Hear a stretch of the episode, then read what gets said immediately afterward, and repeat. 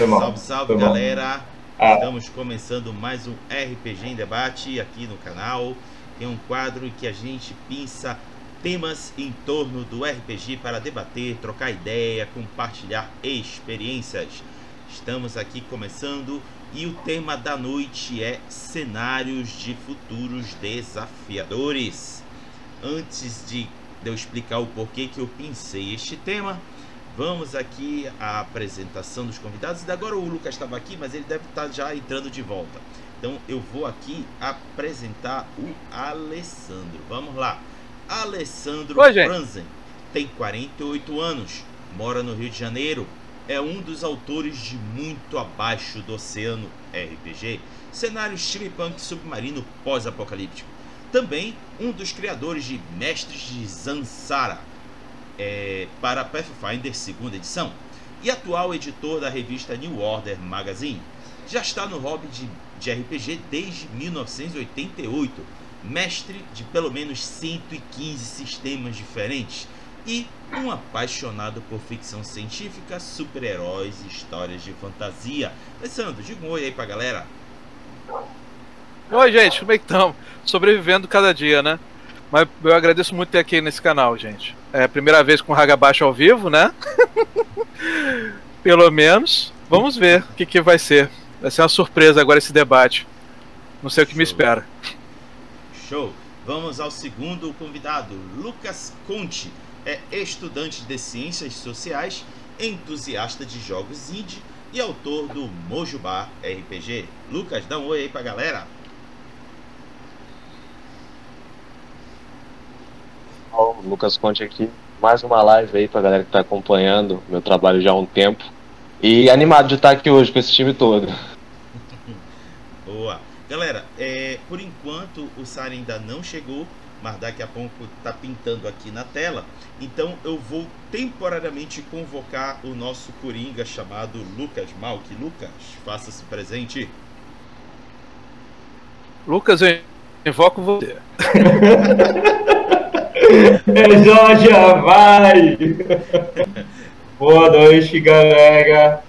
Boa Bem, noite. Mais uma vez participando aqui do RPG em debate como o, o famoso quebra-galho. E ainda bem que eu conheço bastante sobre mundos punks, então eu vou poder estar ajudando aí com o pessoal. É, quando saem, de repente aparecer, ou eu saio ou faz de quinto plus de novo, que é muito mais legal. Beleza. Justo. Ah, peraí rapidinho. Então, Tá, tá ok. Então, Luquinhas, será você. Vamos tocar o nosso debate. Bom, deixa eu explicar aqui por que, que eu trouxe esse tema. É, eu tenho de dizer que a culpa é do Lucas, sim. A culpa é do Lucas. Fiquei tão animado. Fiquei tão animado com o, o- a proposta do Mojubá RPG que eu pensei, nossa, a gente precisa trazer esse cara para debater aqui e trazer outras figuras sensacionais para a gente debater esse assunto de um futuro é, não muito distante da nossa realidade, com desafios que os jogadores devem superar diante das circunstâncias elaboradas e criadas para o jogo. E por que não também o Alessandro com, com o jogo que ele está desenvolvendo? E aí a gente vai aqui trocar ideias sobre esse tema. E como é que funciona aqui o debate? Vou fazer três perguntas é, que eu chamo de Ok. perguntas norteadoras. É, não necessariamente a gente vai ficar preso nelas, mas ela vai meio que dar um- uma linha eixo para estabelecermos o nosso bate-papo.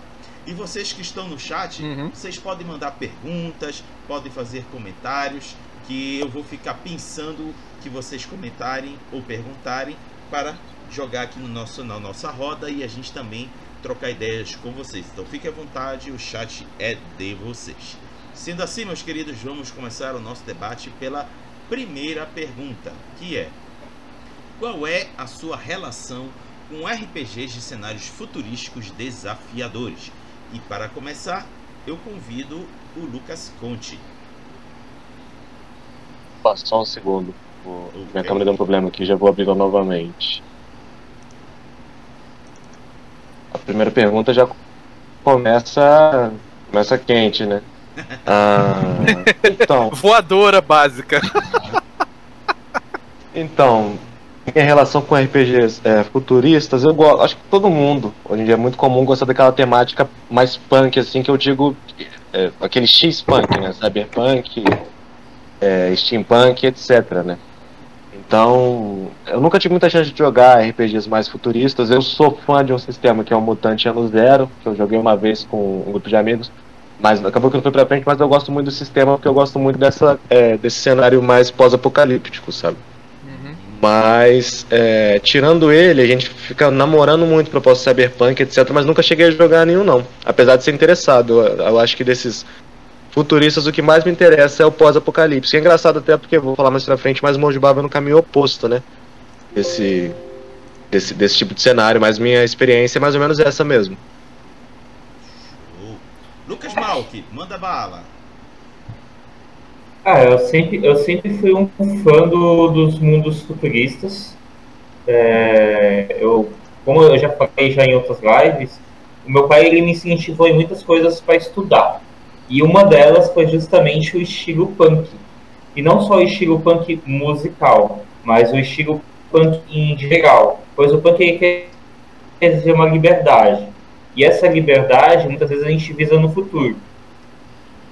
Mesmo desse futuro, a gente pegando elementos do passado e trazendo usando o, o termo do White If, que está mostrando pela Marvel. É, o que aconteceria se tal pessoa não tivesse sido salva? O que aconteceria se tal guerra não tivesse acabado? O que aconteceria se Hitler uh, não tivesse sido morto? E por aí vai. Uh, então a gente sempre quando vai ver o, o, futuro, a gente vê ele com elementos digitais retrocedendo, né, isso e trazendo para o futuro. Só um exemplo bem, bem bobo que eu vi hoje. Eu estava vendo um filme que é da, da Zon, que ele mostra o pessoal antigo, na época da FIA, eles, é, em 1950, com rádio, e de repente, no final do filme, eles tiveram contato com alienígenas. Então, aí nisso você já para para pensar: o nosso presente que é o, futuro deles, ele muda totalmente. Ele muda drasticamente. Então, The Vast of Night é o nome do filme, não é? Isso. Espetáculo, A Vastidão da Noite. E, cara, a gente colocando isso com elementos de RPG, porque eu, eu sou muito fã de filmes, séries, animes futuristas, justa, justamente para colocar no elemento do RPG. E eu, ao contrário do pessoal que é fã do medieval, eu sou fã do medieval. Eu o, o RPG menos curto é o medieval. E o RPG que eu mais curto justamente é o futurista. Principalmente os pós-apocalípticos. Principalmente aqueles que eles pegam, eles, eles vêm com elementos estilo Mad Max, estilo de. Uh, que, que pega, mostra o futuro assim, de um modo que você nunca sequer imaginou, ou modo que você fala assim, não, isso não é possível. Aí ele vai o livro ou filme e esfrega na tua cara, isso é possível. Aí você chega e você fala assim, pô, se isso é possível, eu quero usar isso no RPG. Então aí mostra, e muitas vezes a pessoa, ela pensa que o punk é só o cyberpunk ou o steampunk. E ela não sabe que existe uma lista com centenas de nomes punks que eles vão se atualizando a cada porque aí o que, que acontece? Eles muitas vezes eles ou eles se concentram em uma única parte da história, ou eles se concentram é, em uma única região. Ah, o que, que aconteceria se o Havaí dominasse o mundo? O, que, o, o próprio Solar Punk, como a gente vê, ele é algo uh, como o utópico, né? E muitas pessoas tentando colocar uma distopia ao redor tentando tirar aquela paz, tentando tirar aquela calma que se tem, né? E nisso a gente está vendo cada vez mais aparecendo jogos uh, com essa temática. Agradeço muito esses jogos, agradeço muito o Abaixo do Oceano e o Mojubá e o Carimba em si, que hoje eu tinha indicado, além do Alessandro, eu tinha indicado gravação não pôde participar. Legal. E se a gente for para imaginar, até mesmo outros jogos com, com temáticas de futuros, uh, tipo Numenera, no Menega, você, a primeiro momento que você olha no Menega, você já vê ele como um medieval, e ele não é. Não, ele não é. Ele, ele é, tem... ele é retrofuturista, mais ou menos dizendo. É porque o termo correto para falar sobre o Numenera, você, para você pensar, você tem que pensar em He-Man. He-Man, Mestres do Universo, cara. E é exatamente o que é o Numenera, entendeu? O é uma peça entre magia e tecnologia ao mesmo tempo. O próprio He-Man, o próprio He-Man é um bom exemplo de o pessoal ele sempre vê um modo antigo, uhum. né? Uma fantasia, só que ele é totalmente futurista. Ele é totalmente elemento futurista. Um, e, e o, se eu não me engano, o termo do Numenera, ele ou é Norm Punk ou ele é Alien Punk. Que na verdade são a mesma coisa. Né? Porque ele, o, o Norm Punk ele tem elementos com vários tipos alienígenas que sempre lembram o, os vermes. Uhum, uhum. Né? E o, e o Alien Punk ele pega todos os aliens em si e mostra como que eles se eles contribuíssem com a Terra, uhum. né? E então o, o, meu, o meu caminho junto com o, a parte dos elementos futuristas sempre foi estudar como seria essa mudança e é onde até me ajudou em outros estudos de matérias como química, física, geografia e biologia. Porque aí você pega muito desses elementos de, de escola, você começa a manipular, né? Isso com o ocultista é lindo. e aí você começa a moldar na tua cabeça e moldando junto com o pessoal, o pessoal da mesa. E o pessoal, quando ele começa a abraçar essa ideia, é maravilhoso. Eu acho que eu tô falando mais do que Então eu vou passar a bola pro... Cara, vamos lá, vou responder a pergunta de uma forma bem simples. Eu, eu vou para um caminho um pouquinho diferente. É, no caso de RPG, eu comecei jogando a área de, de, de fantasia medieval, que eu comecei jogando MERP e Rolemaster.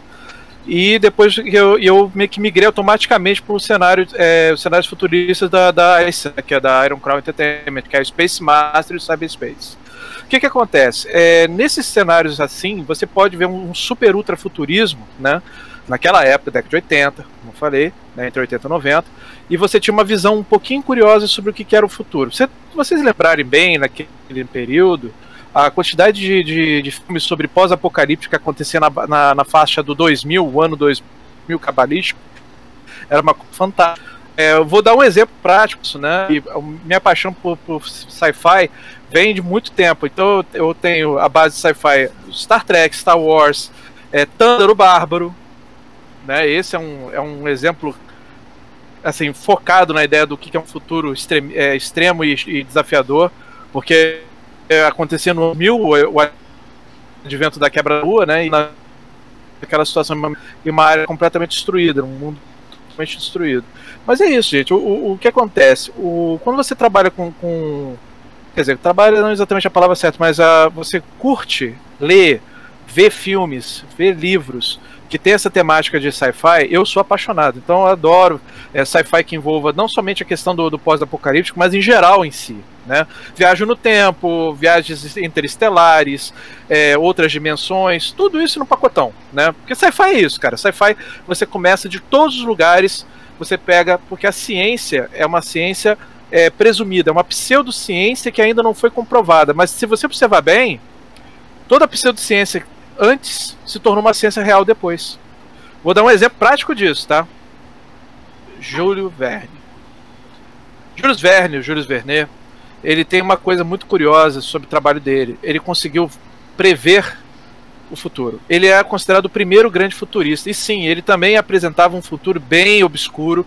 Existe um livro dele chamado é, Paris do século XX, que é particularmente um dos seus trabalhos mais obscuros. E ele lá descreve fax, por exemplo século XIX. Ele escreveu fax, que só aparece no século XX, quase 100 anos depois. Ele fez as previsões, por exemplo, o homem vai, ser, vai pousar na Lua daqui exatamente 100 anos, e 100, 100 anos depois o cara exatamente previu a data de, de, de pousar na Lua naquele ano de 1969. E é isso que acontece. O que, que acontece? O, Júlio Verne, no caso, ele é um futurista. Então ele tem aquela visão, é, ele tinha uma visão fatalística do, do, da ciência, isso já naquela época, né? E ele falava que a ciência tinha que ajudar os homens, mas muitos deles estavam sendo corrompidos por ela. Então isso é uma coisa que acontecia muito nos livros que, que ele fala sobre esse fator. Então isso já gerava um fator, um fator de futuro desafiador no, no, de ficção científica, já lá em Júlio Verne no século XIX. Aí depois do tempo você vai vendo a, as coisas vão evoluindo, você vê outros tipos de futuro desafiador. Vou dar um exemplo também. Um futuro desafiador que existe é o Duna. Duna é um exemplo claríssimo disso. É um futuro desafiador num planeta que não é a Terra, num futuro de 9 mil e paulada. Você tem um grupo que, que é a Terra virou um mega império galáctico que você tem que colonizar um planeta e esse planeta tem a única coisa que é no, na galáxia com que os caras possam viajar de um lugar para outro e lá é um desertão. Cara, o que é mais radical de você sobreviver no deserto? Entendeu? Dark Sun, apesar de ser medieval, ele é um cenário extremamente desafiador, porque você tem que enfrentar coisas, né, que basicamente sobrevive no, no sol escaldante e você não. Você vira uma torradeira, por assim dizer. Mas o que acontece? É, voltando ao cerne da questão, eu gosto muito de, de, de ficção científica e em todos os aspectos possíveis, né? E como eu falei, sou apaixonado por isso. Quando vê um filmezinho que fala sobre ficção científica, eu já colo lá para ver qual é. eu não posso perder, né? Claro que nem todos são bons. Eu já vi filmes de ficção científica horrorosos, entendeu? Mas tem uns que o pessoal nem imagina que são bons. tem isso também. Mas assim, o que eu vejo também no mercado hoje, vamos falar sobre RPG, o mercado é o seguinte: quando o Lucas fala sobre a questão do punk, a gente tem que lembrar também que o, o termo punk é uma questão de contracultura. Ou seja, é contra uma coisa que se estabelece no cenário, no ambiente ou numa coisa, é contra o status quo. Então isso é um fator determinante também num cenário de futuro desafiador. Por exemplo, vamos falar um pouquinho sobre Shadowrun. Shadowrun é um exemplo prático do futuro corporativista, extremamente radical. Você é um nada que você tem que sobreviver no dia a dia, o pessoal das corporações pisa em você o tempo todo. Isso é distopia. Né? Então você é um, é um, é um incursor, você se torna o contra-cultura, né? Você é um cara que de manhã é um cara que a favor do sistema e à noite você é contra ele, né? É, Matrix, por exemplo, é outro exemplo prático disso. É também uma questão de, de considerar o Matrix uma situação punk. Com certeza é, porque é contra a cultura. Não os rebeldes daquele futuro fiador. Matrix situação virou né, de computador e o pessoal que consegue liberar eles está lá vivendo na, no, dentro da Terra, presos, não, não consegue ter nada é, que consiga fazer diferença, exceto aquele, aquela situação do último filme que eles conseguem né, fazer um pacto com, com as máquinas e tentar criar um tipo de status quo que eles possam sobreviver. Mas obviamente no quarto filme isso vai quebrar, óbvio, fato, né? citado que é, sempre tem um ciclo. Então, todo punk tem um ciclo. Você tem uh, o que a gente considera ser o status prioritário, cool, você é o status quo, né? Você tem outra cultura que, que quer, quer o assim continua. Entendeu? No momento que ela consegue quebrar situações que torna é, real, né, a realidade premente, na verdade, considerado que é o status padrão, todo mundo tem que respeitar nos próximos 50, 100, 200 anos, vai surgir uma contracultura que é contra ela em algum dado momento. Entendeu? Cara, é, é, ciclo direto, não existe uma, uma situação que você possa dizer que o, o para sempre existe. Principalmente quando a gente fala sobre o desafiador. Deixa eu fazer aqui uma interrupçãozinha. É, eu quero inclusive jogar uma bola com o Conte. Te, aguarda aí, Lucas. É, até agora os meninos têm falado de futuros bem bem bem bem high, high tech ou uma mudança assim bem significativa de cenário. Eu quero trazer aqui para o debate também, que faz parte desses futuros desafiadores, os, os futuros distópicos. Vou pegar aqui um exemplo. É, tem um anime que é minha, uma das minhas principais referências de um futuro distópico, que é o Psycho Pass. Psycho Pass é um cenário muito em bom. que a organização da, da, da, do país em que os personagens vivem criaram um sistema de monitoramento da população através de câmeras que são instaladas em várias esquinas e várias edificações do país, em que ele faz a leitura do psicológico da pessoa. Aquelas pessoas que tiverem um determinado nível que ultrapasse o limite do aceitável, é acionado uma polícia. Vai ficar preto. Exatamente. É acionado uma polícia. Os agentes que, que vão atrás dessas pessoas para detê-las perguntar o que está acontecendo ou coisa parecida. E tem aqueles casos em que é autorizado, inclusive, até o extermínio da pessoa. E existe um, um, um, um grupo que é destacado especificamente para fazer essa busca, é, que os caçadores em si não são os agentes, são pessoas que já passaram por uma deterioração psicológica que só elas têm condições de caçar outras pessoas Sim. com deterioração psicológica. Então, os é executores. É Exatamente. Então, isso é uma distopia que não está muito distante. Por quê? Porque temos países é, é, que já estão criando monitoramento por câmera, colocando em suas cidades para identificar pessoas, quem é que está passando por ali, quem é que está fazendo, por que, que o outro foi para lá, para outro para cá. Isso é uma distopia que não está muito longe da nossa realidade. Isso é um exemplo. Agora eu vou jogar para o Conte, para o Conte falar para a gente é, o que seria um afrofuturismo. Mande bala, Conte. Ah, então, é, é um termo que gera bastante debate também para não ter uma definição muito certa mas a gente trata de, se for pegar autores como, é, como o Alessandro falou, agora há pouco, tipo Júlio Verne, ou Asimov, ou é, o Philip K. Dick, esse tipo de.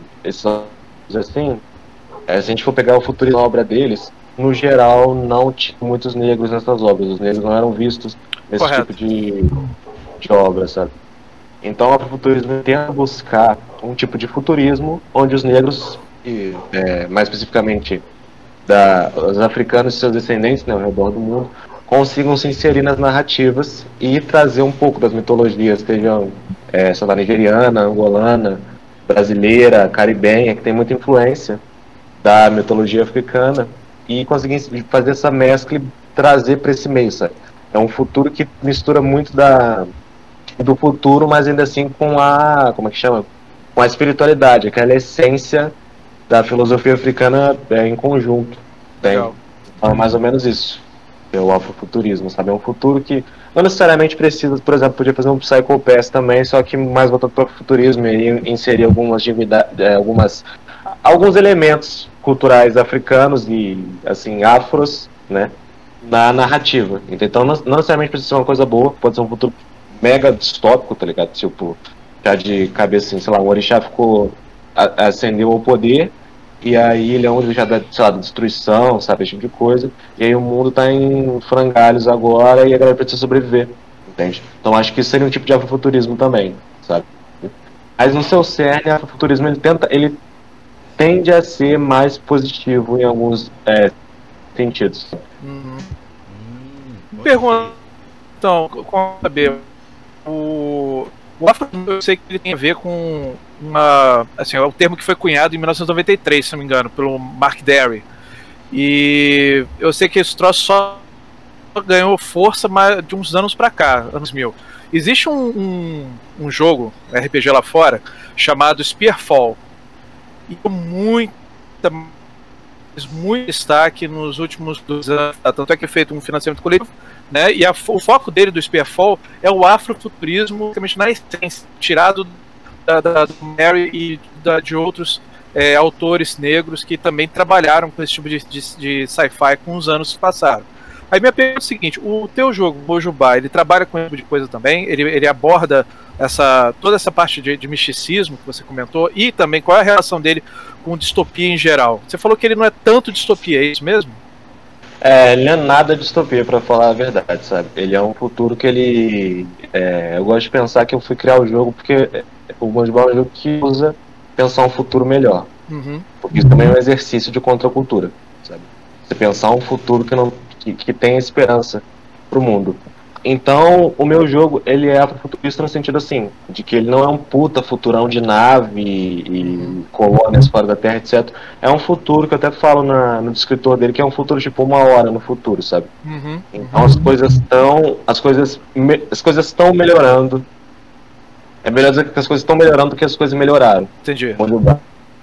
Então é muito comum, sei lá, é, as tecnologias, tipo por exemplo, próteses, sabe? São muito mais avançados que a gente tem, tem hoje. Ou as energias também, sabe? Eu faço uma. Eu trago também.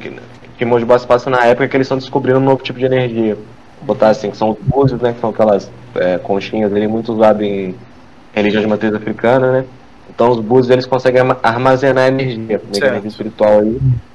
E o jogo tá se passando nessa nesse, nesse nessa coberta imediata desses búzios daí. Uhum. Então eu gosto de brincar muito com isso, porque a gente tem essa nova forma de energia, mas até quando é tipo você extrair ela, quantos a gente vai ter que tirar do lugar onde elas moram, sabe? Uhum. Então isso é uma das questões do, do cenário. E a parte mais espiritual, eu tomei minhas liberdades, mas é um jogo bastante espiritual, ele mexe muito com, com o outro mundo, sabe? Uhum. Tem bastante espíritos pela cidade, são inclusive moradores comuns da cidade, vamos botar assim. Até um negócio meio estúdio Ghibli, assim, sabe? Meio meu amigo. Ah, sim, com certeza, meio... sim. Esse, essa vibe assim, me viagem de, de Shihiro, sabe? É isso que eu pensei agora. É, é, é nessa vibe, sabe? Tem um, uma casa de banho e os espíritos tomam conta. Mas também você tem os orixás também. Eu criei seis orixás que eu fiz. Eu peguei uma parada do Kalimba, sabe? Eu não usei orixás que existem, eu usei para fazer algumas referências pontuais, mas não não estou usando os que existem, os que são da religião, até porque eu não faço parte, então não sei até quanto seria respeitoso eu colocar isso. Entendi. Mas o Mojibá é um jogo que é, assim, 90% espiritual, sabe? Como eu falei, essa, essa pegada de Estúdio Ghibli, entendeu? É nesse pique. Bacana. Mas assim, o, isso que você falou, né? O, a questão do, do, positivismo. É, normalmente o afrofuturismo ele trabalha com positivismo, ou existem outras obras que, de afrofuturismo que não seguem esse ritmo? Ah, Porque o futuro desafiador cai, cai, bastante nessa, nessa pergunta, né? Se o positivismo sim, é tão sim, bom, sim. por que, que é desafiador? Né? Então, é, vou falar pelo Manjubá, porque eu também não sou nenhum expert em obras afrofuturistas, sabe? Eu, ah, já li. é, no Brasil, a gente tem o Fábio Cabral, né? Que ele é um autor. É, que ele é especializado nesse tipo de obra. E gosto muito é o Caçador Cibernético da Rua 13, né? Que é um futuro bastante cyberpunk, porém é futurista, entende? Então ele lida muito com os orixás, etc. E tem uma. É afrofuturista, mas tem uma. É, essa disputa de classe, sabe? A classe dominante ainda manda na galera, a galera ainda vive na pobreza. Tem uma, uma dinâmica ali das pessoas que nascem com poderes de, de orixás. Eles são meio que. Um negócio meio Jedi, eles são meio que tirados Sim. da família dele, sabe? Quando eles são crianças e tudo mais. Então. Você tem obras que. Eu, eu conheço mais as obras que flertavam com o afrofuturismo antes do termo ser cunhado, tipo da Octavia Butler, por exemplo então ela trabalha com muito futurismo, ao mesmo tempo que ela trabalha com uma, um, um, futuro mais duro, assim, sabe? Muito desafiador nos livros dela, ela também traz o protagonismo e traz aquele, aquele pinguinho de esperança, sabe? O Mojubá, então, eu pego. Ele é afrofuturista e ele é solar punk também, porque eu brinco muito com esse negócio de, de energia renovável, o verde na Sim. cidade, sabe? O, o, mundo em equilíbrio. Então, é, o Mojubá tem três pilares, né? Ele é a, urbanidade dele, a natureza e a espiritualidade. Então eu tento Legal. trazer esses três para fazer a, aquelas cidade que eu quis montar, sabe? E de novo não quer dizer que não tenha problemas, porque é um mundo que está melhorando, ele precisa das pessoas para que ele melhore. Sabe? Então é aí que os personagens dos jogadores entram, eles é, ajudando o mundo a melhorar. Sabe, o. Se deixar, eu vou falando aqui, galera. Mas o... Continua, continua. Os inimigos principais são do Mojo São só bugs aqui, relaxa. é, é. Os eu... inimigos... Nossa, o Garragabaixo está porto hoje. Segue mais. Os inimigos principais do Mojubá são os Kiumbas, né? Que são essas, é, esses espíritos meio negativos, que eu, eu, trago eles como essa manifestação dos. Da, dos ruins das pessoas Uhum. Então, por exemplo, você tinha um de pessoas com é um quiumba da fome, que é esse espírito assim, meio, sabe, aquele espírito é, mal mesmo, de pura maldade, ele fez de, de, de, energia negativa, de emoções ruins. Então, quando ele, quando um desses a, acontece na cidade, é um evento, né? É, é uma catástrofe. E aí os crias têm que ir lá, crias são os personagens jogadores, que eles são sim, sim. descendentes dos orixás e tem os poderes deles, né? Cada um tem um tipo de poder. E aí eles vão lá e resolvem esse problema sabe? Mas não só isso também, Mojibá é uma cidade que, por exemplo, como eu falei dos Búzios lá, se tiver uma vila ribeirinha lá que tem a, alguma empresa que quer ir lá para extrair Búzios, como é que vocês vão resolver essa situação? Uhum. Então os crias entram, eles, eles ajudam a cidade a florescer, sabe? A cidade em si é um personagem também do, do Mojubá. Entende? Pergunta, então, então, quer dizer assim, é basicamente, apesar do afroturismo trabalhar com a questão do positivismo, é, é, possível ter problemas e ser desafiador também. Porque muita gente, como eu falei, né? Tem gente que acha que, que de repente é só atropelamento básico da, do, do dia a dia do cidadão, é uma coisa que é, que é, o, é o desafio, né? Falou, Lucas. Não, só, não. Só, só um pequeno adendo até, que isso é uma coisa que eu não tenho a certeza. Todas as coisas do meu estudo nunca, nunca, nunca posso dar certeza. Porque até mesmo em livros, você vai pegar uma referência e num outro livro vai estar totalmente diferente. Sim. Mas uma coisa que eu aprendi que há dois tipos de afro, do, da parte do punk que eu estou dizendo. Há o afrofuturismo, que é um lado mais positivista, e há o afropunk, que ele é diferente do afrofuturismo, tá? Hum, porque ele é um modo degenerado, ele é um modo que ele, a, a, a Terra está tá denegrindo e está cada vez mais desafiador. Há, há muitos elementos do afro, entendeu? Só que há um modo, é, não há um modo solar, não há um modo feliz, digamos assim, Sim. né? Se a gente for pegar dois exemplos bem, bem clássicos que tem, o, acho que é Yasuki, não, não é Yasuki, o, o que apareceu recentemente na Netflix, qual deles? Foi- Você tá falando. É O- Denziro? Não, que é o do, do Samurai Negro, que é o do Samurai Negro. Ah, Yasuki, sim, Yasuki. Yasuki, sim, isso. Então, o Pop Yasuki, ele é um afropunk, ele não é um afrofuturista.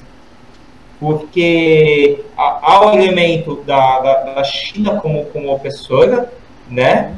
Há um elemento mostrando o, o, o pessoal do, do, das, outras, das outras regiões, eles sendo dominados, entendeu? E o, o afro sendo como uma espécie de salvação, que é próprio do, do Yasuki.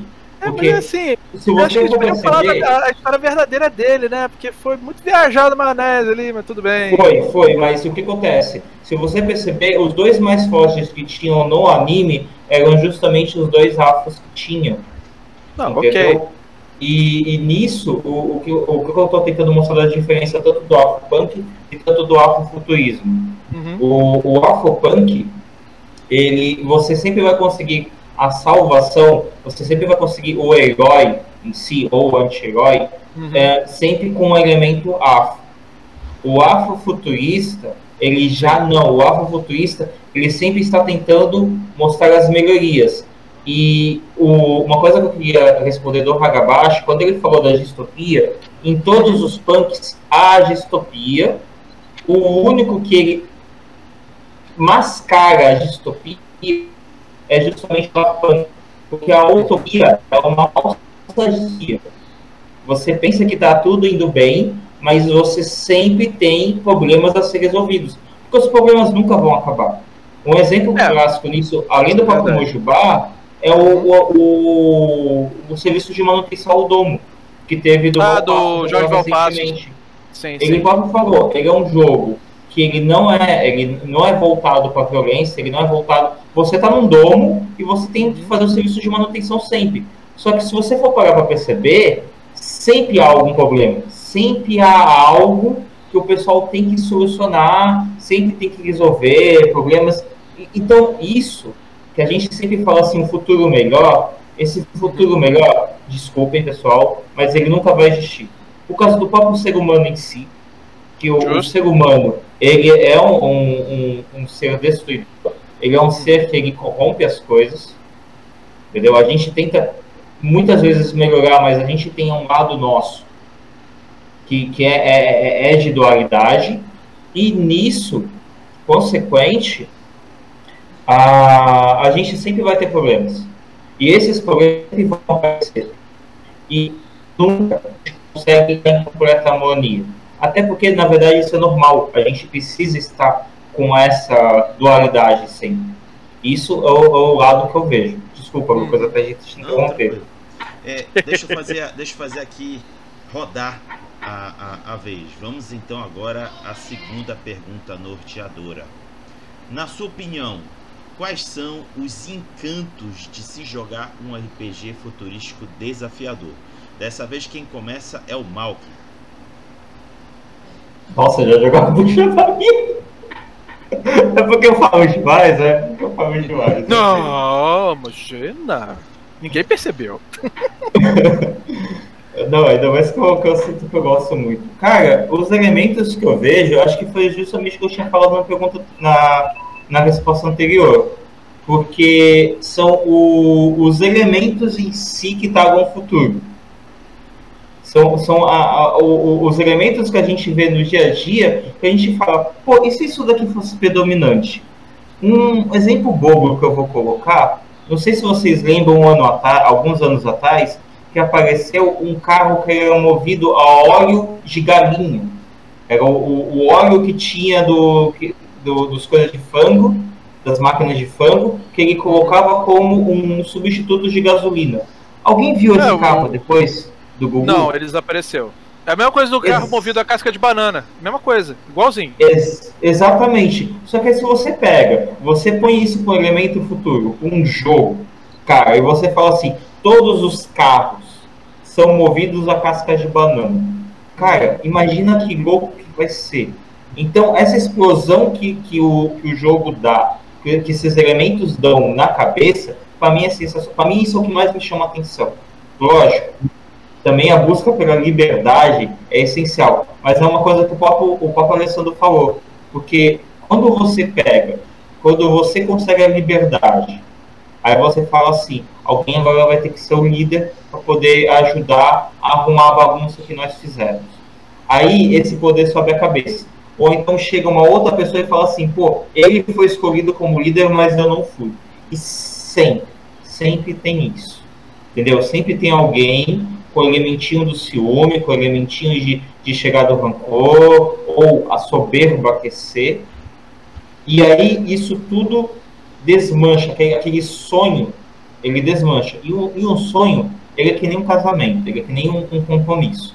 Você todo dia tem que alimentar, você todo dia você tem que mostrar a felicidade, você todo dia tem que buscar por onde continuar aquele amor. Porque a partir do momento que você chega, você não busca mais por esse amor, isso vai derindo. Isso é a mesma coisa no, no cenário futurista.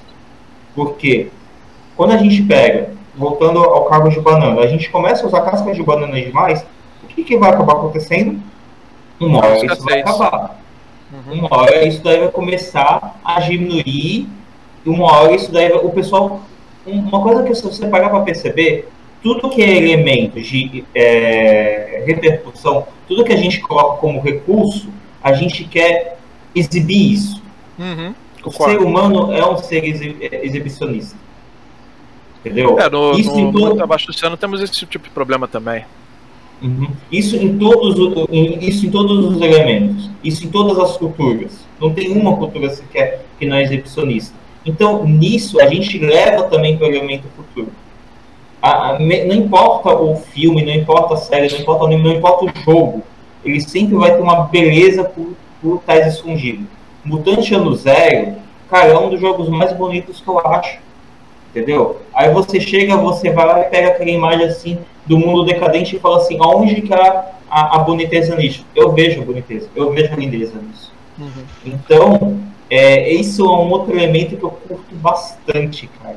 E, e é aquela agitação, porque você nunca para. O próprio, o próprio Mujubá e o próprio, o próprio SMD, que são jogos que você pensa assim, são jogos calmos, Uhum. Não, cara, vai ter adrenalina a todo momento. E aquela adrenalina de você pegar a empolgação, de você começar a querer resolver, e tudo que você já conhece tá aparecendo no jogo, cara, isso é, isso é sensacional, cara. Isso é, é, é maravilhoso. Não, então, o... é, tu, é tu agora, manda bala, Alessandro. Sou eu mesmo? Tem certeza? É. Então tá. Não, mas preocupa, depois eu te corto a tempo pro Lucas, pro Conte também participar. Tá bom. Seguinte, que é, vamos lá. A pergunta. A pergunta novo sobre a questão do que, eu vejo fascinante em cenários futuristas desafiadores. É exatamente isso, a questão de desafio, a questão de você superar as coisas que, você, que são jogadas na sua frente. Você vai jogar uma, um jogo, você quer ser um herói. Você fazer diferença. Isso é natural da gente. A, a gente quer ser a nossa própria história. Isso é fato. Isso não tem como dizer que não, não é. Cara, é aquele negócio. Quando você está vivendo a sua vida, você tem, tem fatores que você gostaria de estar vencendo, gostaria que estivesse mudando. E quando você está jogando um game desse, permite coisa, é, principalmente pro oh, tudo está arrebentado. Beleza, o que, que, a gente vai fazer agora? Sobrevivência. Ó, pra você ter ideia, um dos jogos que, que eu primeiro tive contato com esse tipo de coisa é um jogo chamado Alien The Adventure Game Edge Studios, da Phoenix Edge Studios, lá na década de 90. E você jogava quem? Você jogava como Colônia Marine, né, o soldado fuzileiro colonial, jogava em missões onde o Alien aparecia como protagonista. Sim, ele é protagonista. Querendo ou não, ele é, infelizmente é isso mesmo. Sinto muito, mas a gente sempre que entrava no jogo, a gente entrava com uma plaquinha dizendo assim: isso é, é entrada, almoço, jantar, sobremesa, sobe nesse nível. Mas o que acontece? É um jogo extremamente é, é, brutal, porque você é um soldado, você está enfrentando os horrores da guerra, só que você está enfrentando uma criatura que é muito mais capacitada de sobreviver do que você. Sem contar que outras coisas. A gente já viu os filmes, já vimos é, o Alien 1, o Alien 2, que para mim é o melhor, né? E você vê a situação acontecendo. Então, isso também é considerado um futuro extremamente desafiador. O cenário de Alien é um cenário desafiador porque você tem um futuro corporativista, que as empresas querem fazer tudo possível, você tem uma viagem longa. Cara, você sai do, da tua casa. A Ripley é um exemplo disso. Você sai, ela saiu de casa, ela teve a filha dela. Lembre-se, a versão expandida tem isso, a versão original do cinema não. Mas fala da situação da vida, da, da vida pessoal dela. A filha que morreu ela morreu de idade, ela morreu de idosa, de mais de 80 anos de vida. E a Ripley ainda tinha seus o quê? 25, 30 anos, mais ou menos. Então você vê claramente essa essa situação que o, o personagem, o herói, né, no caso a Ripley, sofreu pra cacete, 40 anos perdido no meio do nada, né? Para depois ser resgatada e sobreviver e descobrir que a filha dela morreu de, de, de idade mais longa, né? Por assim dizer. É horrível, é uma, mas isso é um, é um, desafio que tem. É tentar desbravar, desbravar uma coisa, o desconhecido, uma coisa que isso me fascina. Né? Tanto é que esse negócio de questão do, do recurso, a ausência de recurso, faz com que você tenha, pense assim, pô, eu quero tentar fazer o meu melhor para conseguir ter esse recurso a meu favor e fazer isso a ponto de ajudar tudo que está à minha volta. E cara, é aquele papo a frase do Capitão Gancho acho que ilustra bem isso. O que seria de Peter Pan se não fosse Capitão Gancho? Entendeu? Eu acho isso uma das melhores frases que eu já ouvi na vida, que realmente mostra que a medida do herói é a medida do vilão que você enfrenta. Então, se você tem um futuro desafiador, que é extremamente opressivo, você é um grande herói. Boa. Conte, tá contigo. Só é, me refresca a memória, o que era a pergunta mesmo? boa, tranquilo. A pergunta é, é, quais são os encantos de se jogar um RPG futurístico desafiador? Putz, o... Acho que primeiro é você se permitir é, especular. Eu acho que a especulação do curso é que esse acho que é uma coisa muito boa. E você é poder usar, pensar é, outros problemas que não os nossos agora. É, cai no IC de novo. Então, Mojubá é aquilo, tipo, o mundo não tem não tem racismo na cidade de Mojubá, tá ligado? E agora? A gente permite pensar além de certos certos padrões que a gente já está tão acostumado, apesar de já são problemas tão comuns. Se a gente jogasse no, no mundo onde a crise de energia tipo, passou, e agora a gente tem energia, sabe? Vamos botar hipoteticamente, tem energia limitada, sabe? E limpa ainda por que isso acarreta, Zé? eu gosto de pensar no jogo futurista, de pensar no e agora. E poder permitir especular e pensar coisas novas, e trazer coisas novas também. Eu acho que isso que o futuro é mais. Show. O, o, o, o Lucas levantou um ponto que eu também comungo, é a possibilidade de especular gosto muito de especular o que, que poderia acontecer ou como poderia estar o mundo se determinadas coisas que nós fazemos ou fizemos tivessem sido diferentes. Por exemplo, nisso, o que eu vou relatar agora não é bem futuro é, é, desafiador, mas foi um exercício de especular um futuro pós um determinado momento da história. Não sei se vocês uhum. já viram o filme Nação do Medo. É um filme relativamente antigo. Fatherland. É, Fatherland, é... espetáculo de filme, Rutger Hauer e outros mais. Nossa, aquele filme é maravilhoso. Nossa, é muito bom. Mas deixa eu descrever aqui pra galera pra entender quem não uhum. conhece. Recomendo assistir de vez passagem. É, é, em um determinado momento da guerra, da Segunda Guerra Mundial, o aliança, os aliados não conseguiram retomar a, a França. Eles falharam no dia D. E aí a Alemanha jantou a Europa toda. Toda, toda, toda, toda, toda. E aí o que era para ter sido uma guerra fria entre União Soviética e Estados Unidos se tornou entre Alemanha nazista e Estados Unidos. E uma série de desdobramentos começam a acontecer em torno dessa realidade em que os alemães ganharam a guerra. Quem agora quem não gosta de spoiler, desliga o som porque eu vou falar aqui o que acontece no filme. É para o pessoal entender a questão do, do, do, do, do, que o Conte falou em termos de especular. Toda a trama do filme gira em torno da, do ocultamento dos campos de concentração. Porque. Os campos de, como, de concentração e extermínio. Exatamente, porque como os alemães venceram a guerra, o mundo nunca soube que teve os campos de concentração. Então toda e é um trama, escândalo. É um escândalo absurdo. Então toda a trama rola em torno disso de um agente dentro da, da, da Força Alemã que ele não sabia, descobrindo toda a merda, toda a podridão que tinha por trás da. Da e o mais bizarro é a, é a, pergunta que ele faz também durante o filme, né? A pergunta que não quer calar. E agora? Eu sou da SS, eu trabalho na SS, eu trabalho na polícia de Hitler. Hitler está fazendo é o centenário, quase 90 anos de vida, o, o cretino está lá. E aí ele faz a pergunta: se eu falar alguma coisa agora, o que, que o pessoal vai fazer comigo? E acontece N coisas, obviamente. A decisão dele no final é maravilhosa, né? mas é uma consequência muito pesada também. Muito no final é, é, é, até, até uma coisa que vocês, vocês dois colocaram é que eu, é um, uma série que eu amo muito que ela mostra muito disso da especulação. O Além da Imaginação, White John. Justo. Tem um, tem um episódio que mostra uh, o que, que aconteceria se o bebê do Hitler fosse morto. Aí chegou, né? Até a mesma teoria da conspiração que essa teoria existe mesmo na vida real. Que uhum. mostra, né, a, a moça vendo todo o futuro, a babá, e ela tem a oportunidade de matar o bebê Hitler. E aí no final, quem não gosta de spoiler, desculpe, mas isso é uma das coisas mais faladas em vários blogs e sites.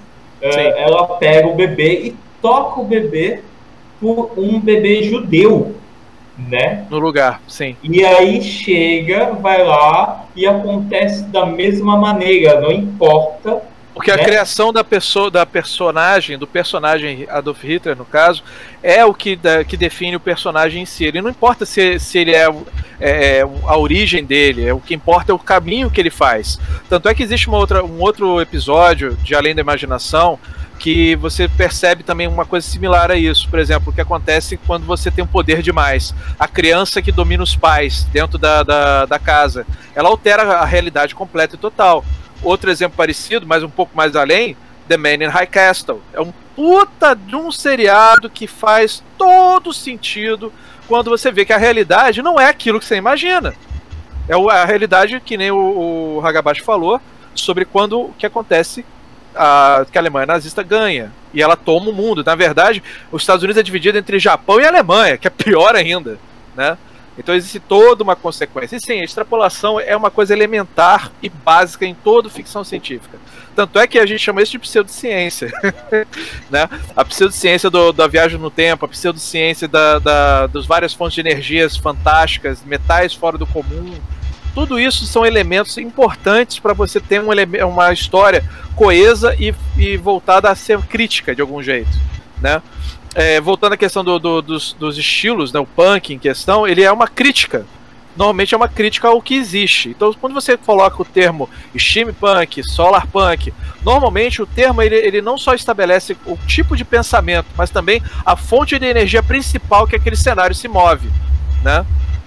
Então, por exemplo, se você tem um cenário que ele é focado em solarpunk, a base da energia é a energia solar. Se você tem a base do steampunk, vapor é a base de toda a tecnologia. Mesmo que existam outras fontes de energia mais eficientes, de alguma forma a narrativa se foca naquela fonte em particular ser a base de toda a tecnologia em si, porque ela se tornou de alguma forma muito mais poderosa e funcional.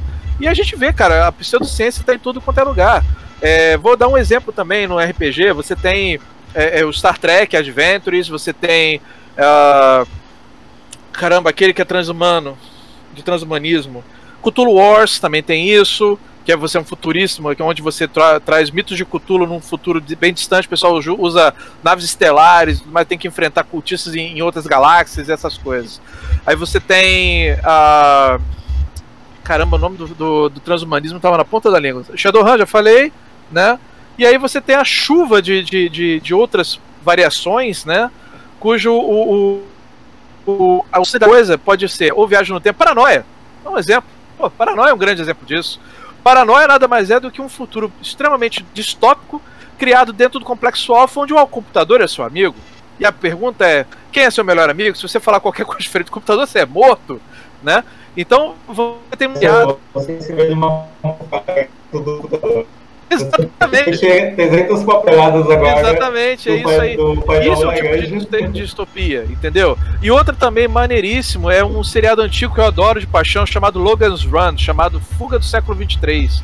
Lá tem uma distopia muito curiosa. O mundo já foi para as favas há muito tempo, só que existe uma mega super cidade onde somente jovens vivem. Até os seus 23, 24 anos você está direito à vida. Bateu o 24 ano, você tem uma polícia que elimina os jovens, tá? Esse filme, esse seriado, é um espetáculo. A parte ganhou até um remake recentemente, uns anos atrás. Mas ele, um seriado original, é maravilhoso. E você descobre durante a narrativa todo o seriado, vários capítulos, que existe realmente pessoas muito idosas. E quando o pessoal, os heróis do, do filme, do seriado, encontram essa, essa geração antiga, você vê que eles têm medo da mudança. Por isso que eles eliminam os jovens, para eles não poderem se tornarem mais críticos e acabarem, de repente, mudando o status quo do cenário. Então, isso também é extrapolar. Extrapolar não somente tecnologia, mas extrapolar é, acontecimentos históricos, tecnológicos, científicos e principalmente as vertentes do tempo que você nunca imaginou que poderiam ter.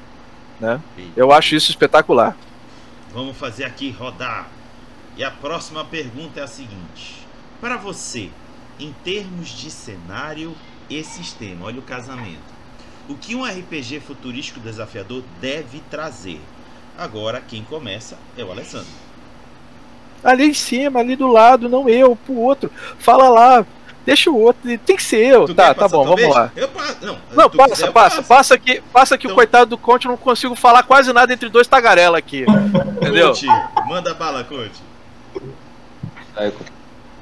Ah, deixa eu ver. Eu acho que essa pergunta é um pouco complicada porque futurismo é um tema muito amplo sabe? Então tem aqui a gente tem dois jogos futuristas completamente diferentes, que é o Debaixo do Oceano e o Mojibá são completamente diferentes, sabe? Pra mim o que não pode faltar num, num, jogo assim é a especulação, você tem que afundar na especulação, sabe? Você, tem que, você não pode ter medo de criar. Se fosse só o nosso mundo transportado alguns anos para frente com alguns carros voadores, não, isso não mudou nada, sabe? Então o que não pode faltar para mim no jogo futurista, eu acho, é a inovação é a criação de coisas novas e, sabe, que acho que se encaixa numa construção de mundo boa. É você imaginar como as coisas. O que que mudou exatamente, o que que aquela mudança acarretou na sociedade, entende? Então acho que isso é o principal, que não pode faltar no sistema nem no cenário futurista. E a questão do sistema, do casamento com o sistema? Acho que isso. Ah eu não vou falar do sistema em si, vou falar do, do livro do jogo, que a gente tá falando de RPG. Okay. Eu acho que tem que deixar isso muito claro que, e tratar a mudança com naturalidade, para mim. Então, se eu estou é, descrevendo lá Mojubá, eu vou descrever essas novas tecnologias de forma muito, não vou botar casual, mas de forma que se torne muito usual, sabe?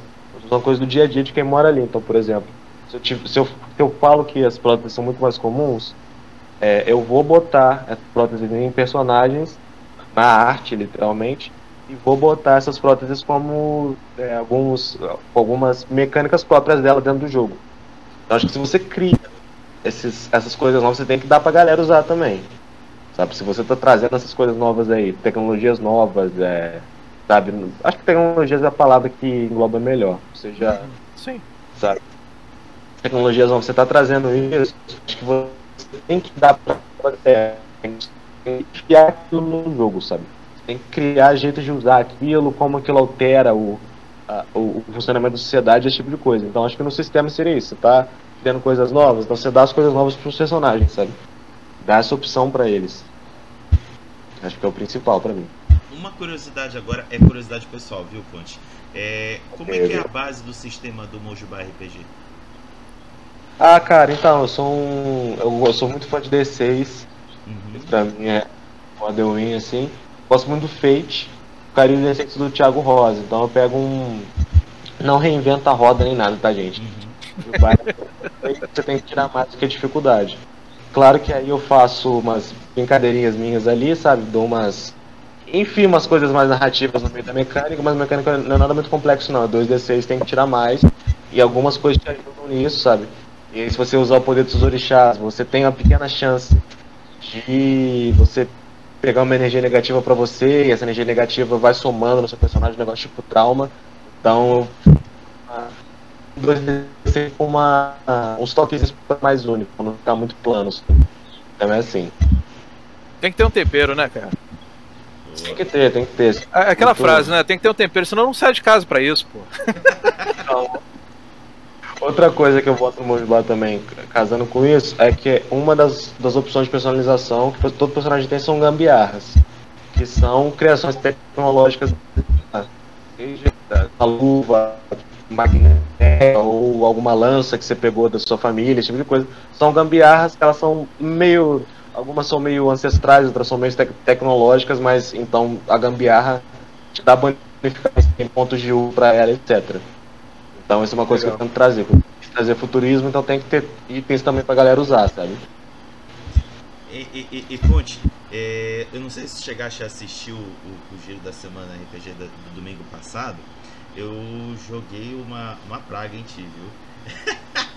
eu, ah, pô, só que é uma praga boa. A praga é que, que A faça família tanto, que faça, eu quero que faça tanto sucesso no Jubá RPG que lhe- você seja desafiado a preparar uma versão em inglês dele para ter que levar as- essas, essas expressões tão nossas, por exemplo, é, é, é, é, bugiganga ou outras expressões Gambiarra. usa. gambiarra, gambiarra.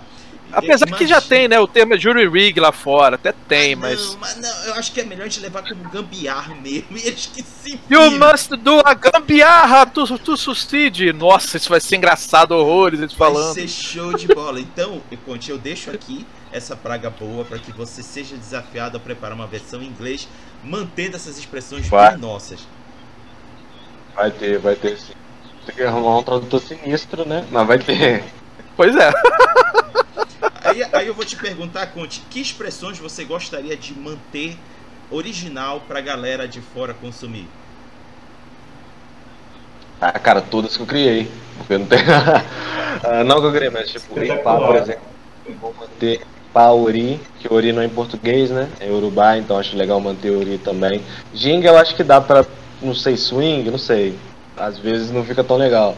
Mas, é, sabe, eu acho que principalmente, é, acho que Ipá e Ori. E Gun também, né? Que Gun é uma palavra criada, mas não é criada porque vem de Gun, etc. Uhum. Mas, é, tipo assim, eu acho que essas Ginga dá pra dar uma brincada, mas essas eu gostaria que se mantivessem. Boa. Crias também dá pra dar uma brincada em inglês, mas eu não sei muito bem como é que colocaria, etc. Mas acho que essas assim ia ficar legal, ia ficar legal. Uhum. Show de bola, show de bola. Obrigado, Conte. É, Lucas, sua vez. Vou deixar o, o Alessandro por último, já que ele, ele teme de falar muito, mas então vou deixar o Lucas na. Porra, nem Lucas fala. na- Vai lá, mal. Não, mas pega aí, pega aí, pega aí, pega aí. Eu, eu falo menos do que o Alessandro, é isso mesmo que eu entendi. É, as pessoas falaram isso, né? Disseram isso. Não, vou nem falar nada. tá. É, então, eu, eu, eu vou deixar um pouquinho de lado a parte do sistema, porque, desculpa, eu não sou um cara, eu não sou um mestre, eu não sou um cara focado em sistema. O sistema, na verdade, é o que eu mais deixo de lado num RPG. Eu, eu, eu, geralmente, quando eu tô narrando até com muita gente, eu coloco um co-mestre, porque o co-mestre ele vai ficar ligado no sistema para mim, e eu vou ficar ligado no cenário e na, na repercussão. E tanto, por que eu gosto muito de sistemas narrativistas? Porque o, o, o, sistema próprio narrativista, ele deixa o próprio sistema em si de lado, você tem sessões que você nem rola o dado de jeito nenhum, e você só fica na narrativa. Você fica realmente no elemento da história. Então, isso eu, eu gosto muito. Eu, muitas vezes, quando vai, vai levando para o termo gamista, ou para o termo, pro outro termo em si, o tático, e eu, eu começo a murchar. Eu começo a chegar um. Volta para a partir da história. Vamos, vamos sair disso aqui, vamos. Então, eu, eu, eu, eu tento deixar isso meio de lado. Então, nessa mesma resposta, é, eu vou deixar ela de lado também. Mas algo que eu também concordo com o Conte é da inovação e os desafios. Uhum. Porque a- todo momento você, quando pensa que você está na paz e na calmaria, algo acontece. Sim. Entendeu? Algo de chega de, poxa, ó, a, a água está acabando aqui e precisamos correr até uma, uma uma tribo que de repente tem água. Sim, estou usando o Mad Max aqui. Uh, ou então, agora precisamos de mais terra para podermos conseguir uh, poder mover as máquinas. Sim, estou usando o Alteruge, entendeu? Uh, precisamos de mais pornografia para poder estimular a mente das pessoas. Estou usando Shimoneta. É um anime que eu estou assistindo junto com a Liga, que ele, no caso, é um, é um anime meio que futurista, digamos assim, porque a, a pornografia, o, os termos ofensivos, eles foram proibidos e as pessoas elas não podem nem fazer gestos ou falar palavras. Ela não pode falar, por exemplo, pênis. Ela tem que falar pepino. Entendeu? Você levando isso com modo de RPG, eu achei espetacular. É uma coisa que, que realmente eu concordo com o que as pessoas falam. Eu tudo levo para RPG, tudo. Literalmente tudo. Tu tá é... sabendo que o John Wick lançou. O John Wick, criador do sétimo Mario, ele lançou um RPGzinho chamado Sexy Punk. Tá sabendo disso, né? Eu sei, eu sei. Ah, então. Isso nem é um pouco pra frente, né? Você também não sabe Onde a, a palavra inicial envolve energia, mas tudo bem esse detalhe. Isso não cara, cara. Tem, tem, um, tem um RPG que eu queria muito assistir, mas vários motivos, que se chama Líbido. Líbido? Líbido. É um RPG espanhol, ao qual você, como, como jogador, você interpreta um prostituto ou uma prostituta. Uhum. E é, é, envolvido totalmente na parte de sentimentalismo. Ele, ele não pega a parte tão corporal assim. Ele, ele não é que nem a, a, a porcaria do Fatal. Desculpem falar aqui o, o nome do, do RPG. Ai, meu Deus, vai estragar a live do Hagabá com essa palavra, cretino. Mas, Mas não. O que acontece? No líbido, você está uh, tentando viver a vida, entendeu? E não enlouquecer com isso, entendeu? Então, todas as dificuldades que uma prostituta, um, um, um cafetão, ele passa, ele tem que viver, ele tem que passar, ele tem que suportar isso. Estou fugindo do, do tema? Não, não estou fugindo do tema. Porque há justamente filmes que eles têm isso. Entendeu? Eles têm esse elemento que é energia, é sexual, o sentimento. Está, aí você tem que poder trazer isso constantemente. Eu, eu vi esses dias a série Sem Saída, que era um, um belo do, do elemento de sonhos, ao qual ainda um vício ela sem memória, e aí foi um spoiler, ela foi descobrindo que ela estava dentro de um sonho. Hum. E dentro desse sonho, ela estava pegando, ela não conseguia. Como posso falar? Ela se conecta tava... com outras pessoas, não é? Isso, mas ela estava perdendo. A essência, ela estava perdendo a essência. Não é um filme, é uma série. É baseado é série, no sim, filme. Eu sei é, é baseado no filme. E aí o que acontece? Ela perde o elemento que ela tem predominante, que é o quê? Ela tocar o piano. E uma outra amiga dela perde a canção. E isso vai para crianças. E tudo certo. Abaixo do local tem uma máquina que ela vai sugando isso e vai colocando para outras pessoas.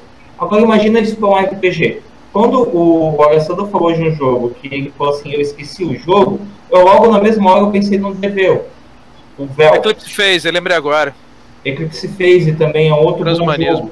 Mas se a gente for, for pegar um jogo que ele é um jogo do passado, mas colocar o elemento futurista nacional, que nós temos muito bom, muito bons jogos nacionais, anos 20. Anos 20 é um, é um mundo utópico e distópico. É um mundo que todo mundo pensa que está na utopia, todo mundo pensa que conseguiu a paz e, e, e tudo é mascarado. E aí a, a, as pessoas começam a descobrir essa, essa, essa máscara que está tendo. Uhum.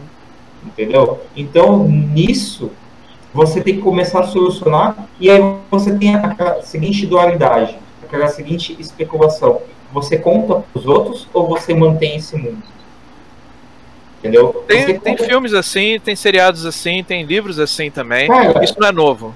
né? Isso, onde- isso é um dos vários trupos da, da ficção científica. Under the, Under the Dome, cara. Under the Dome é aquela Under coisa. the Dome, sim, você, sim. você quer sair da cúpula? Você sabe como tá o mundo lá fora? Uhum.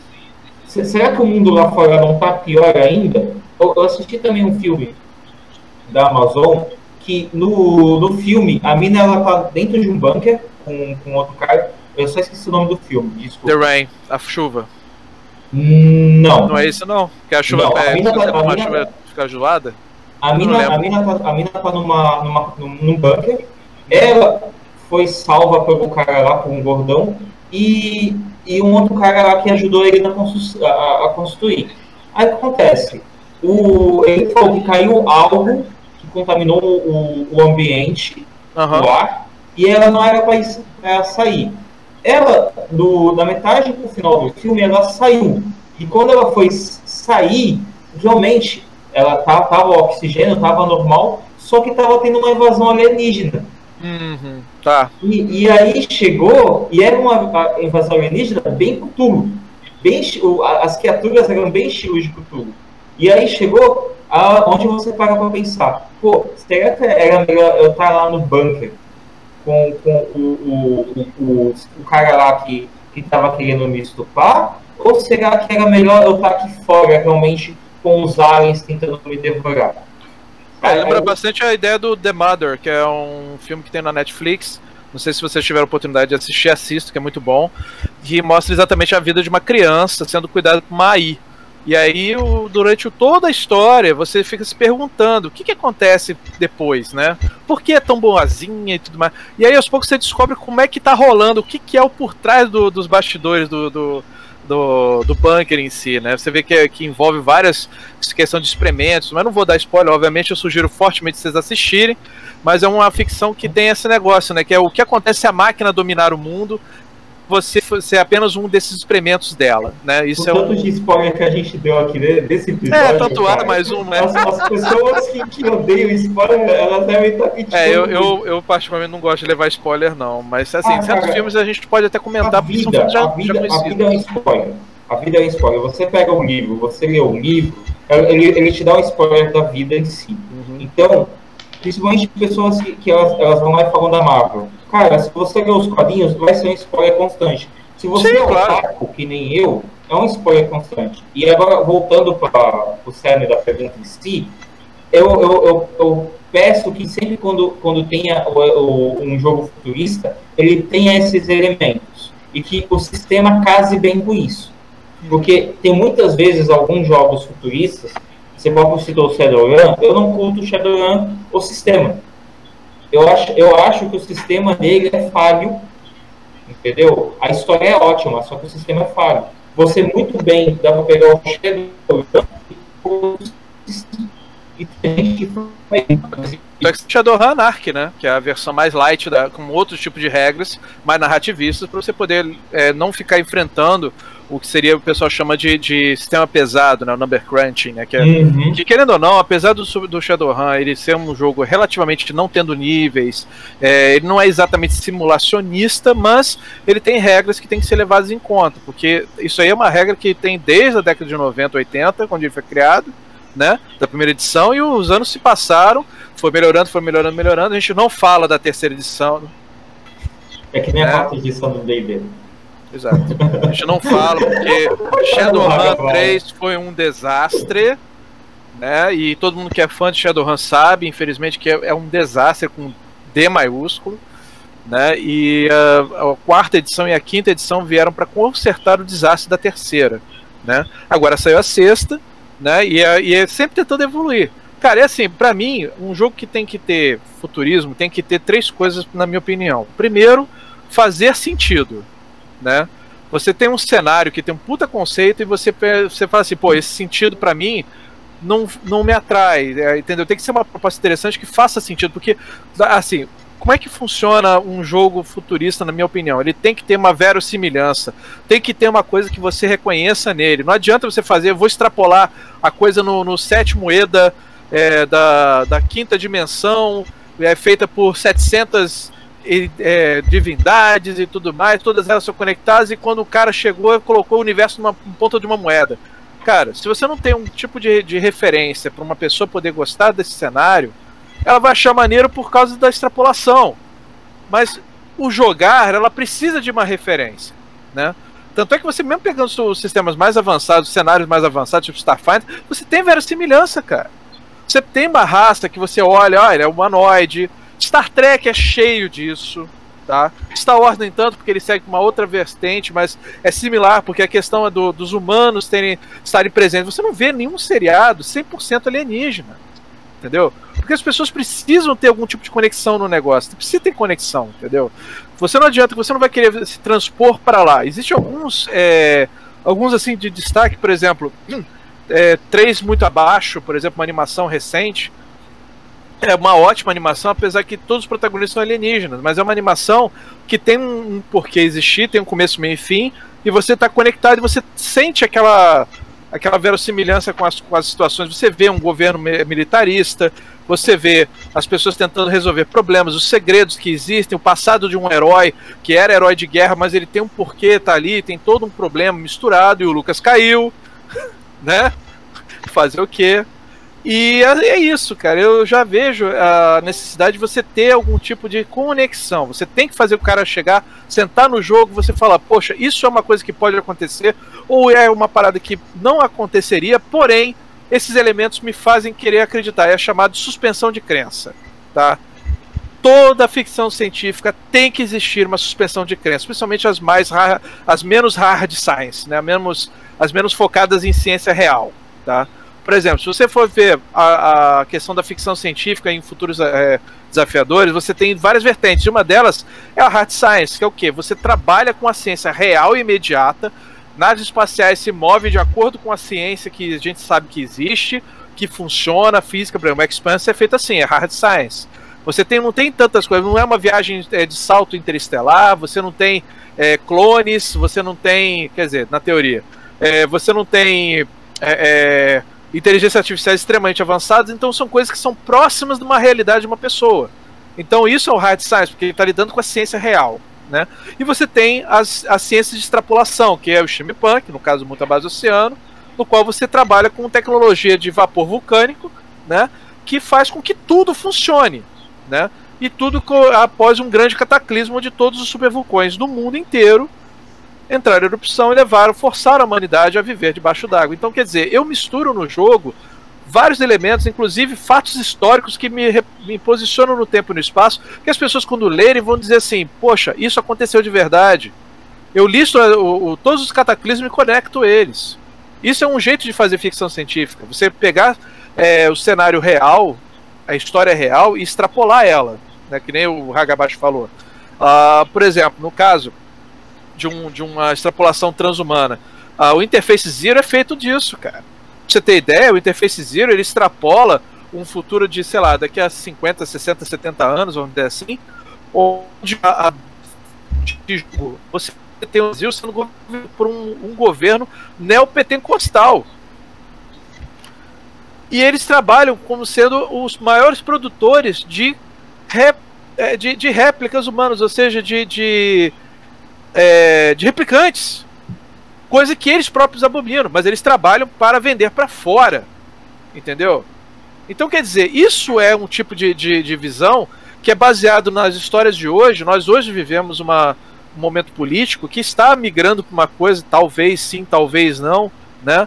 Para um golpe militar, para uma possibilidade de, de um, da, da, da, frente de direita assumir completamente é, o lado religioso da coisa. Ou mais tarde você vai. Então, os caras pegaram todas as informações de uns anos para cá e falaram: eu acho que isso funciona dessa forma. Extrapolaram.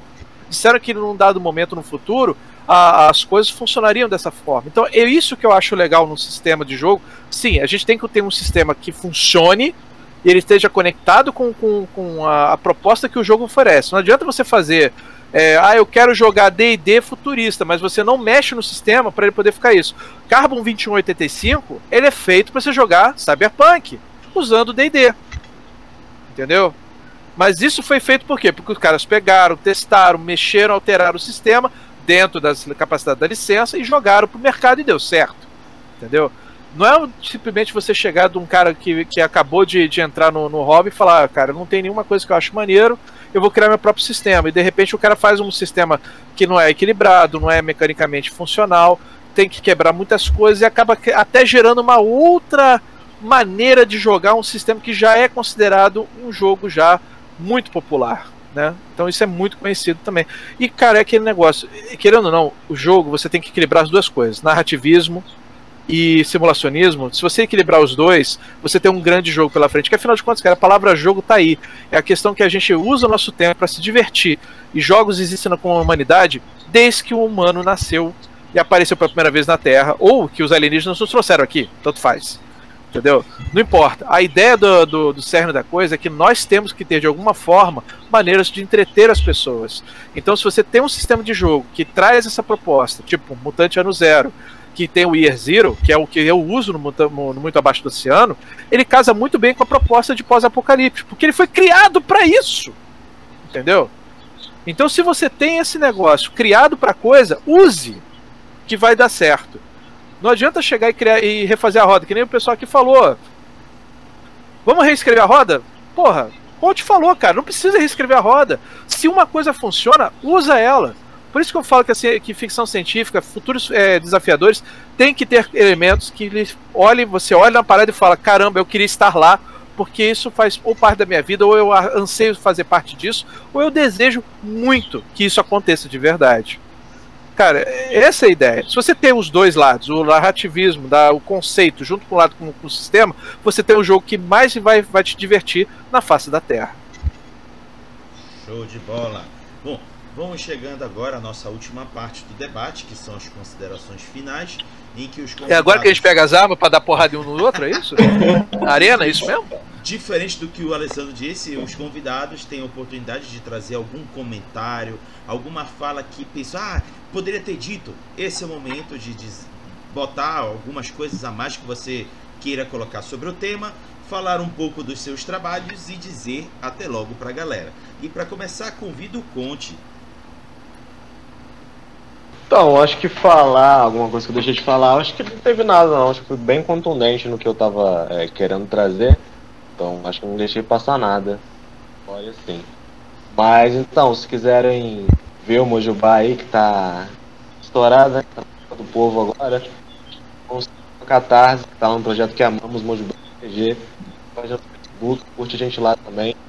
Uh, e, bom, dá uma chance pro jogo, né? Se vocês gostaram, deixa aquele apoio que a galera fortaleceu muito, quase batendo 6 mil né, na primeira semana. Na primeira semana bateu 5 mil. E agora tá quase batendo 6, né? Como um pra um cara que, que não conhecia muito não tinha editora, sabe? Então, é, não tenho editora, mas é, foi uma parada assim que deixou muita gente surpresa, incluso, sabe? Eu sabia que, que ia dar certo, mas não ia dar certo tão rápido assim. Então, se quiser fazer parte aí dessa onda que a gente está criando, vai lá no Catarse e lá no Mobile RPG dar uma moral pra gente. É, obrigado por ter me recebido aqui, rapaziada, na live de hoje. Se você tem live também quer me chamar, eu vou, vou em todo lugar não que tudo, tudo é demais. Mas assim, sou minimamente decente, respeito os direitos humanos aí.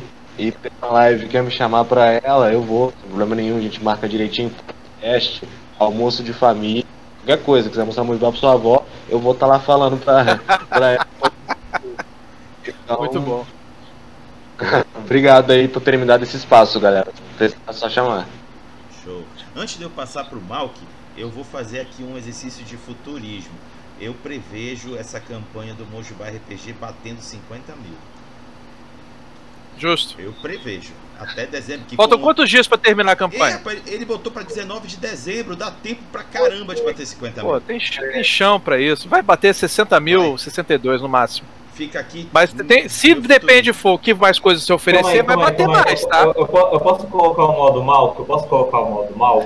com certeza, com certeza, porque assim, o Lucas já percebeu que quando eu coloco o modo mal é porque ele tá. Então eu prevejo uns 100 mil. Por que, que eu prevejo uns 100 mil? Por que, que eu prevejo uns 100 mil? Porque eu tô vendo até mais ou menos para dezembro aparecer a opção por demanda, que o Lucas falou isso em um grupo. E eu sempre Não estava sabendo dessa informação. Como eu falei, o Malk é considerado o atu do RPG, o cara que tudo sabe, tudo vê. Então, é, já- acho que a bola já era minha, não sei se a bola já era minha ou não. Malk, é não deixa o. Conte em, em- em- em- em- em situação delicada. Conte, tu quer falar alguma coisa pra paz igual? Deixa continuar. Não, vou Larga. falar. Ih, largou, largou. Ih, largou o microfone. Largou o microfone. Não, não, não, não. Ó, assim, é uma, é uma especulação, ainda não é algo certeiro. Ah, ele tá praticando né? futurismo aí. Entendeu? O, o, o, Lucas, ele, ele vai pegar o meu querido Xará, ele, ele, ele tá vendo a opção por demanda, né, né, Lucas? Você pode confirmar isso aqui do meu lado. Lucas, Ah, deixa o não cara em paz, Lucas. Não põe ele em situação Eu não difícil. confirmo nem nego perante a situação. Então, é, essa opção é uma coisa que muita gente está querendo ver ahn, se tornar real. Eu mesmo sou um que eu prefiro mil vezes o livro físico do que o PDF. Justo. entendeu? Até mesmo para modos de leitura, até mesmo para modos de. Eu, eu, eu fui muitas vezes eu faço leitura dinâmica em computador, é horrível fazer leitura dinâmica. Você contar que muitas Entendeu? pessoas também que não têm acesso ao computador. Isso é complicado também. Exatamente. E um- um- uma coisa que eu vejo muito boa no Mojubá, tanto no Mojubá tanto no, no Muito Abaixo do Oceano, são dois ótimos jogos que dá para se levar em escola. São dois ótimos jogos que dá para se levar em qualquer local e mostrar isso pro pessoal. Então a pessoa vai perguntar assim, aonde que eu posso adquirir esse jogo? Aí você chega para a pessoa e você fala assim, não, você precisa ter um computador, você precisa ter um Kindle, você precisa ter um celular. Isso já restringe uma parte de público. Então, querendo ou não, muitas vezes o físico ele é importante. Não estou falando pela situação que a gente está tendo hoje em dia, até a gente falou isso no Giro da Semana, está sendo cada vez mais difícil você ver algo se tornar físico. Só que ao mesmo tempo está tendo uma boa opção em gráficas, está tendo uma boa opção em pelo demanda, o demanda está aparecendo muito frequente e tem, ah, por exemplo, o Papo Danjonite ele está trazendo isso para algumas pessoas. Tem alguns livros que infelizmente eles não tem como fazer o porque às vezes o- ele coloca de um modo. Tem um, um livro que colocaram como A7. Cara, Fala Sério. sério! entendeu? Como que você vai fazer o, o, o teu jogo se tornar físico? É uma coisa Tá. que é, é- Só, só pra aproveitar o gancho do mal aqui, só pra explicar pro pessoal que tá vendo, o que, que é o A7, A5, A4 e os mais. Lembra o seguinte, existe uma coisa na área de produção gráfica chamada A0. O A0 é uma- um troço gigantesco, uma folha enorme de grande. Tá? Mais de 2 metros de comprimento. Tá? Isso é o A0. E cada um dos As alguma coisa é uma quantidade de divisões, é sempre pela metade, entendeu? Então é dobraduras, exatamente o que o Gabagashi está falando, exatamente. Só que o pessoal corta e coisa. O A4, que é um padrão nosso brasileiro entre o dia a dia, porque é o seguinte, você tem que lembrar que cada país no mundo possui um padrão para o seu dia a dia. O nosso é A4, nos Estados Unidos é o tamanho carta americano, tá? E é bem diferente. O que que acontece? Quando você faz um, um trabalho que você trabalha é, com nisso aí, o papel, certo?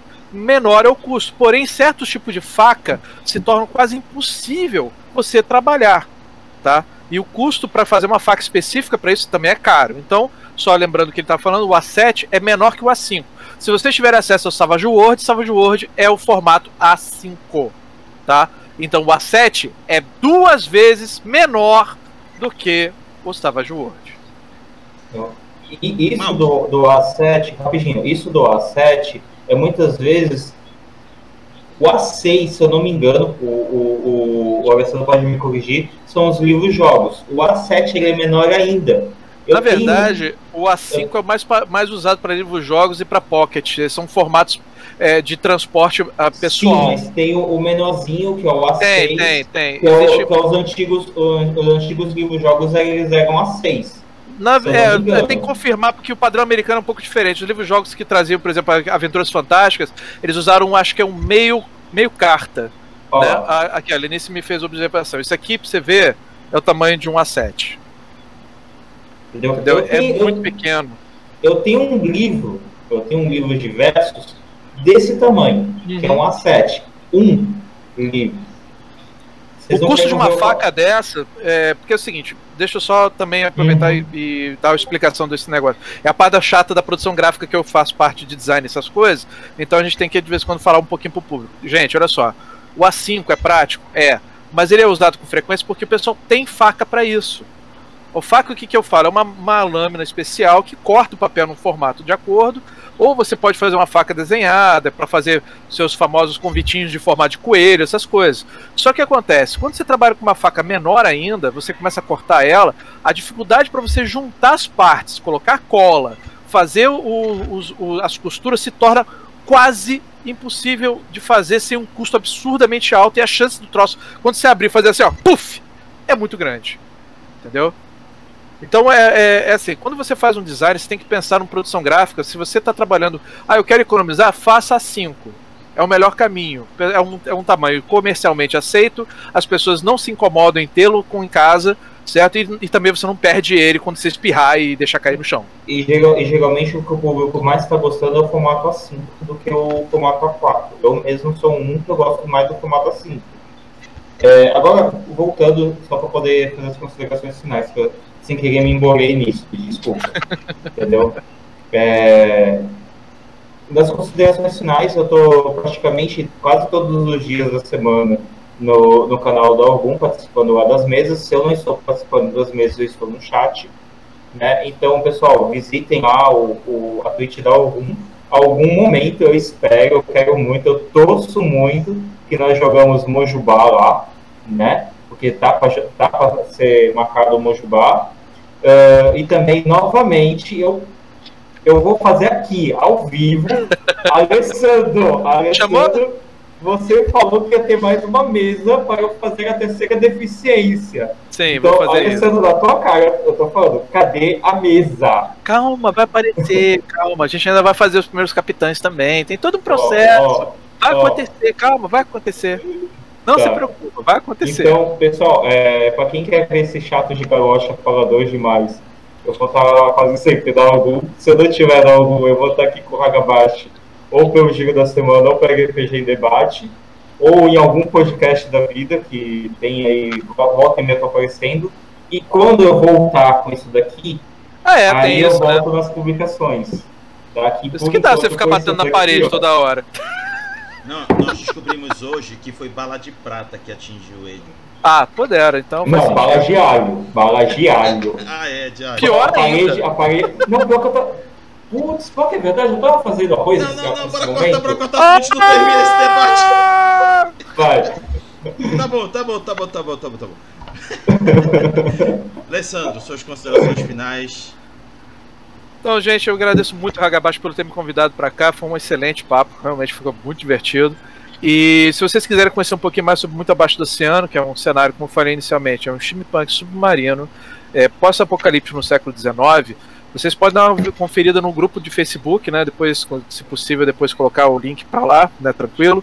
Mas é, vocês procurando no Facebook é muito abaixo do oceano, mesmo tudo junto, tanto no Instagram quanto no, no, no grupo. E nosso objetivo é lançar o livro ano que vem, né? Então é, o livro ele vai ser um livro de capa dura na, no processo, já tam, vai ser pela Caftan, né? A gente já tem muita coisa já avançada e estamos ainda dando uma ajeitada no jogo porque estamos numa fase de playtest, tá? Então toda vez que eu apareço num canal, eu levo um playtest para a galera experimentar uma faceta nova do jogo e sempre a gente está trocando uma ideia pós o jogo, né, para ver o que, que o pessoal que jogou isso achou. E claro, eu também estou fazendo um playtest fora das telas, né? E provavelmente até o final de outubro eu vou desenvolver um projeto dentro do mundo do oceano chamado Primeiros Capitães.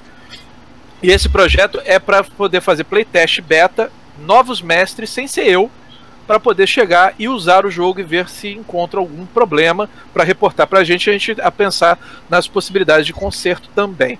E a ideia do jogo rápido, finalmente finalizado, depois de todo o processo dos primeiros capitães, a gente vai lançar provavelmente no final de dezembro né?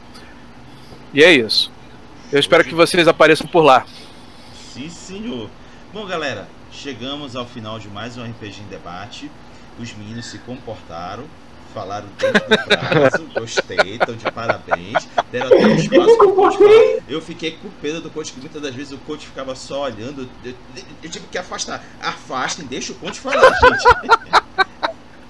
Como é que vai mesmo? Eu sou. Tá, Não sou de me alongar muito minhas falas, não. Então, sou assim mesmo, não tem problema não. Deixa galera. Quando precisar, eu dou, dou aquela. faço aquela fala. Show. Então, estamos chegando ao final de mais um RPG em Debate, cujo tema foi Cenários Futuros Desafiadores, com a presença do Lucas Conte, Lucas Malk e Alessandro Franze. Muito obrigado quem participou no, no chat, mandando perguntas, é, man, fizer, fazendo comentários, que nos acompanharam até o fim. Sendo assim, peço para que todos, junto comigo, digam até logo pra galera. Falou, pessoal. Até a próxima. Até mais aí, gente. Valeu. pessoal.